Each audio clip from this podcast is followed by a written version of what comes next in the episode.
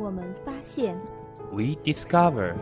呃，学生记者，媒体都在这边。啊，我想采访一下那个，然后那是我们聆听，We listen。欢迎收听校园访谈，燕园面对面。第七届北京，我们思考。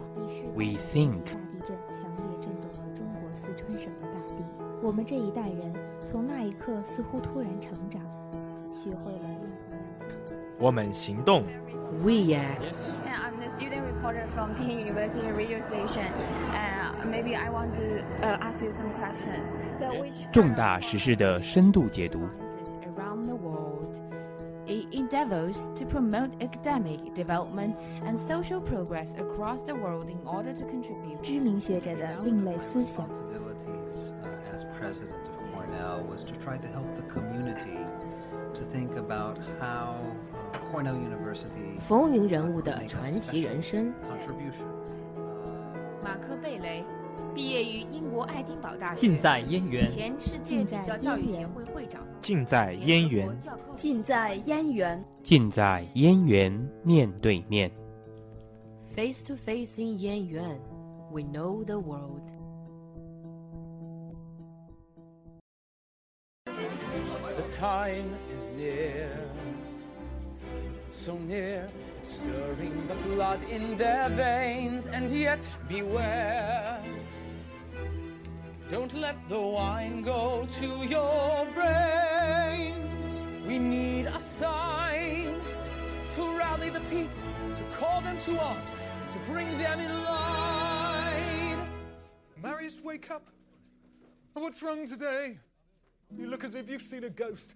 Some wine and say, What's going on? A ghost, you say? A ghost, maybe. She was just like a ghost to me. One minute there, then she was gone. I am a gog. I am a ghost. Is Marius in love at last? I've never heard him ooh and ah. You talk of battles to be won. Here he comes, like Don Juan. It is better than an opera.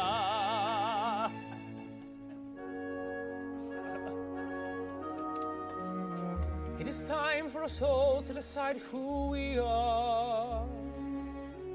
Do we fight for the right to a night at the opera now? Have you asked of yourself what's the price you might pay? Is this simply a game for a rich young boy to play? The colors of the world are changing day by day. Red, the blood of angry men. Black, the dark of ages past. Red, a world about to dawn. Black, the night that ends at last. Had you seen her today, you might know how it feels to be struck to the bone in a moment of breathless delight. Had you been there today, you might also have known how your world may be changed in just one burst of light. And what was right seems wrong, and what was wrong seems right. Red I feel my soul on fire. Black, my world if she's not there. Red is the color of desire. Black is the color of despair. Narius, you're no longer a child. I do not doubt you mean it well. But now there is a higher call. Who cares about your lonely soul? We strive towards a larger goal. Our little lives don't count at all. Red, the blood of angry men. Black, the dark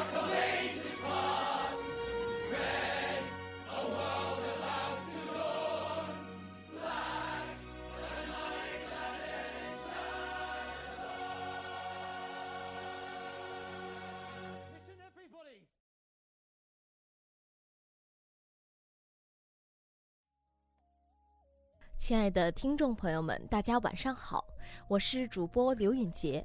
这里是燕园面对面，还记得吗？上次我们一起探讨了有关红与黑这个话题。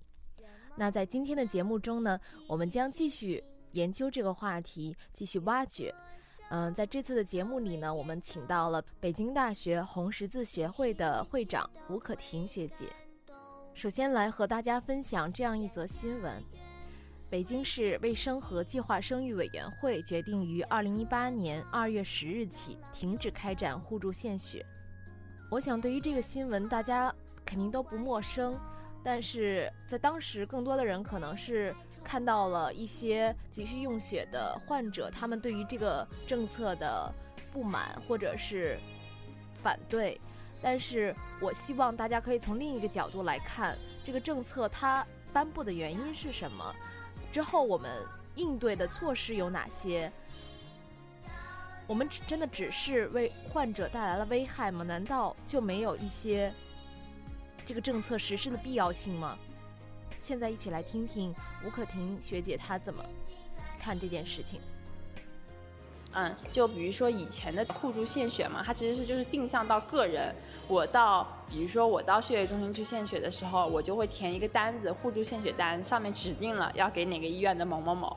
然后我这边献了血之后，就会有相同多的血，也不一定是我的血，就是会用到我互助献血定向那个人身上去。就是这个问题导致有一些噱头，就是相当于是黑市嘛，他们冒充就是他们找人愿意卖血的人，冒充是你的亲友去这样定向献血，然后给某一个人。然后现在就是呃把这个取消掉了以后。它其实也出现了一个短暂的，就是有一个短暂的阵痛的情况，所以说北京市它还是出了一个过渡期，就是比如说据我所知，就有好几个医院，它是可以病人的亲友他定向献给这个医院，定向献给这个医院以后，这个医院它不一定把这个血液优先用给你那一个你你亲人的那一个病人。他是根据整个医院里的情况，按照你的这个轻重缓急的程度，优先满足我这个医院里面的最严重、最急需用血的那个病人。然后，但是你只要不停的给这个医院献，那么总会就是献到你要帮的那个人身上，就出了这么一个过渡的政策。现在就是基本上这个阵痛期已经过去了吧？因为呃，这个政策出来以后，大家无偿献血的热情非常高涨。就光是在我们校内的话，这个。单位时间献血人数可能翻了一番都不止，别的学校我想应该也是这样的。整个北京市估计这个献血量短暂短期内是上升的非常厉害。那我们其实可以看到，呃，事实并不像我们想象的那么糟糕。在呃很多患者发出声音之后，或者与此同时，或者之前，呃，医院包括政府已经做出了一些预案对策来应对这种。用血量可能会不足的情况，那从刚刚吴学姐提到的那些数据，包括翻了一番的献血人数上面来看，我们也可以，呃，感受到其实，呃，青年人，当代青年人对于社会上的这种，呃，新闻的敏感度，以及对于社会上需要的那种感知程度，也是嗯相当高的。我们可以感受到他们的需要。并立即尽己所能的伸出援手，呃，去帮助他们，去更好的奉献这个社会。还有一点就是，在我听到呃这个互助献血，呃，它呃实施之后，我非常大的感触就是，为什么会有血头血霸的产生？有很多人说，这个是因为我们呃存在的我们的政策。无偿献血的政策，它相对来讲可能起不到一个鼓励民众去献血的作用，所以，呃，更多的人会选择到血头血霸那里收得到一些补偿，得到一些利益。那所以这种情况也滋生了这种血头血坝的产生。那有关这一点，我就不禁要问：那我们为什么还要选择无偿献血呢？无偿献血到底有哪些优势？我们。不得不选择它的优势，或者说有偿献血有什么不可实施的地方？呃，我们在进行无偿献血这个事情这个事情之前呢，呃，其实很多国家都发现了，如果献血是变成有偿的话，会出现很多问题。呃，比如说有的一些得了艾滋病或者是其他一些血液疾病的人，他可能为了谋求，呃，这个献血之后得到了这样的钱，或者是以卖血为生的话，他们可能就会想方设法的去卖去献血。啊，那么假如某某一次，呃，献血，假如某一次他献血发发觉这个就被这么通过了，就没有人发觉他的血有问题的话。他可能之后就一直依靠这种方式来进行生活。你说用血的话，用不到血不是最可怕的，但假如你用到血是有问题的，这才是真正的最令人感到害怕的地方。而有偿就完完全有可能出现，使得这些血液有问题的人，他们呃跟利用他们的信息不对称，可能就会去经常的做这种危害全体得到血液的这些病人们他们身心健康的这样一个事情。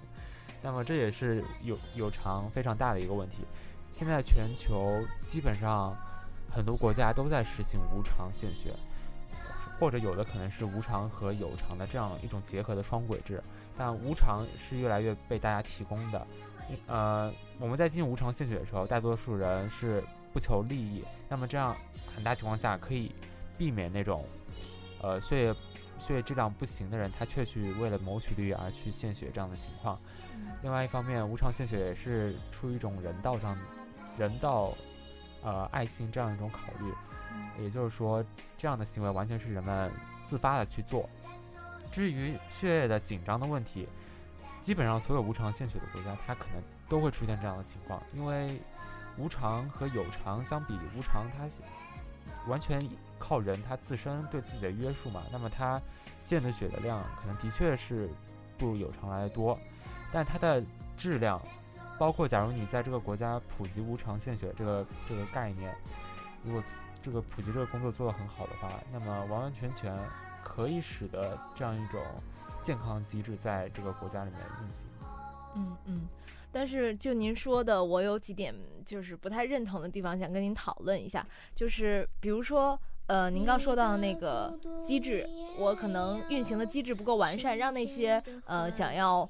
即即使身体有问题也，想要钻这个空子，想要去有偿献血获得那些那些利益的人来说，我们为什么不可能就采取一些措施，比如说更加严格的审查机制、筛查机制，然后更加仔细的体检过程，来避免这种情况出现呢？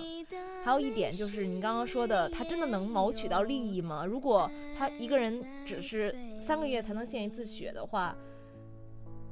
他的利益点，我觉得也不甚明朗，你能理解我的意思？呃，第一个，你的这样一个血液的筛查，还有前期的检查这样的工作，首先你一个人他的血液有哪有很多问题，你如果要通过一个前期的这样体检来做的话，成本是非常高的。况且我们国家有这么多人，你检测一个人，从他抽血，把那个血液全部检测一遍，里面有有什么东西的话，你不仅你可能要化验一周啊，或者是你。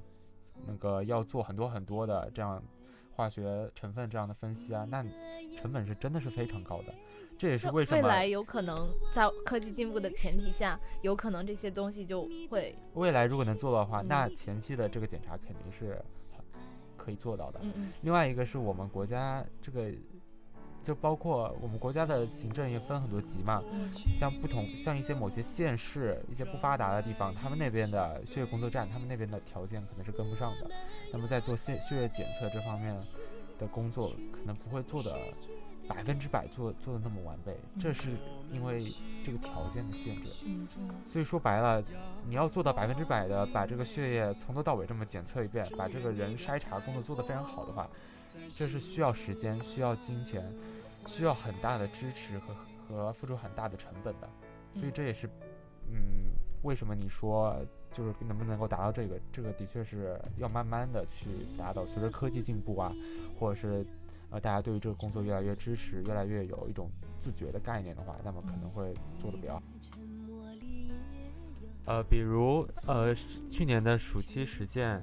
呃，我们有去一些呃比较贫困的区或者是村子里面，那边根本没有一些呃献血的相关的医疗设施，包括一些贫困的地区，它那里的医疗体系的建设，呃，就像献血，它是否有一个信息库或者是一个网络呃上的这样一个硬件的支持，这方面做的不算很到位，所以我们献血工作这方面的建设还是任重道远。那当我们了解到了，嗯，有关无偿献血、有关互助献血取消之后的一些变化之后，我们越发的感觉到，呃，红十字协会或者说北大红会这个存在的必要性和它以及它宣传的一些重要性。那我们。接下来就一起来谈谈，呃，北京大学红十字协会的各种建构以及它的一些设置，还有在其中的人们他们所感受到的北大红会。嗯，您好，像我们大家都熟知的北大的一些有关公益的社团，可能有像猫协、爱心社、北大红会。那，嗯，您认为从您的角度来看，北大红会作为一个这样公益性的组织，它有什么独特的地方吗？嗯，它包括它平常的一些活动，还有它本身的一些性质。嗯，我觉得红十字协会在相对于别的公益社团上，主要是两点的不同。第一个是它有很强大的组织性，呃，我们都知道，就是国际红十字会，包括嗯像中国红十字会，再到北京市的红十字会，每个学校也有它的各自的学生分会，它是在。就是有非常强的组织性，它诞生于一个非常特定的历史时期下，然后到现在这种精神也一直在传承下来。我们就是一直在为人的生命和健康去努力，而不是说嗯局限于某一个方面的公益性。嗯，第二个特点我觉得是我们的专业性，就相比于一般的献爱心，我们我们做的事情，比如说无偿献血，比如说急救培训，再比如说去呃宣传同伴教育一些防艾的工作，它。都需要有比较嗯专业的知识，比如说医学方面的知识，还有一个是社会政策上的知识。嗯，比如说我们嗯做暑期实践，别的社团做暑期实践可能是属于一些支教类型的，而我们做暑期实践可能是嗯针对于一些。在当时，就是新中国刚成立以后，然后留下来的一些历史遗留问题导致的一些，比如说艾滋病高发区，嗯，对于他们一些小孩子的心理建设，包括嗯。当地的一些调研等等，就是会比较专业，而不是说单纯的去给他们嗯做一些支教教育方面的不足，可能是多方面的。然后比如说急救培训，我们学学急救培训的人，可能不是说只单纯为了帮助别人，也有可能你是为了自己的家人朋友着想，也有可能你只是就是在地铁上在商场里面遇到一个陌生人倒下了，嗯，我们学的这些东西就是。不管是哪一方面来说，都是对于整个社会都是必要的。还有一点可能是我比较好奇的，就是北大这么多社团，这么多呃缤纷多彩的，可能甚至绚丽夺目的社团，呃，那您为什么在这么多社团中独独选了这个北大红会？之后为什么又能坚持了这么久，一直做了三年，对吧？我了解到，嗯。可以讲讲您的初衷，或者这个三年的过程中经历的一些和北大红会的故事吗？嗯，大一的时候其实跟很多小朋友一样，就是一时冲动嘛，特别好奇，觉得好玩，然后就加了七八个社团，嗯，就想都待待看。但是我到大三，能剩下的社团就只有这一个。其实当中还是经历了一个呃有选有选择的过程，最后决定留下这一个，主要是觉得呃做的事情非常有意义，然后对于各个部门的工作我都非常的喜欢。呃，另一个就是正是因为在工作中看到。特别多学生，包括社会上的人，他们对于红会有误解，对于红会的工作其实认识也非常不到位。比如说献血，很多人他们觉得，嗯，献血中可能存在各种各样的问题啊，包括黑幕啊，然后也不敢捐款啊什么的。然后我就觉得，其实整一个工作还是任重而道远，然后希望能够多出一份力吧。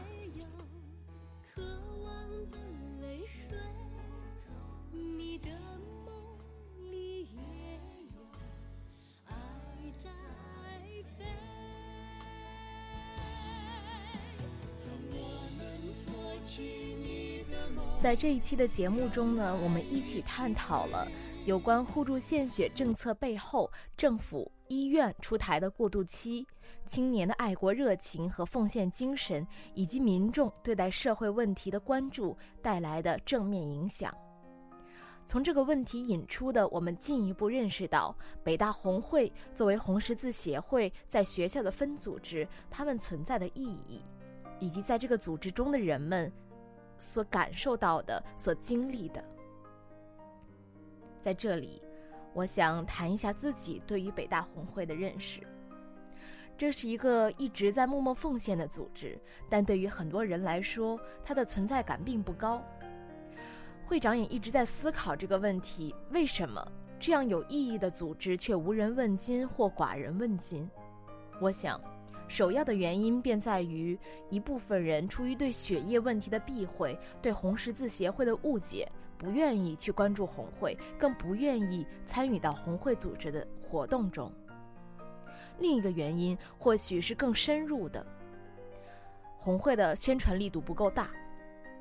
这当然也需要在红会自身找问题、解决问题。但我们看到，同样需要关注的是学校方面对于北大红会的不重视。我们看到，在许多学校当中，北大红会是单独于社团组织而被团委直接领导的。我们设想，当红会仅仅作为一个学生组织时，在举办活动的宣传力和号召力上都会大大降低。但这样的结果，对于一个像北大红会这样一个宣需要宣传的组织来说，绝对是不利的。所以，对于这个问题，我们提出建议。我们希望学校在北大红会组织的相关活动方面给予一定的帮助。其一，简化部分不必要的程序。其二，将急救培训、妨碍讲座列入到行测里的大学生讲座学时当中，以促进学生们更好地了解相关方面的知识。最后，无论是中国血液问题，还是红十字协会面临的现状，我们都期待着，在这场红与黑的战争中，希望终将胜利，人性的光辉。终将闪耀。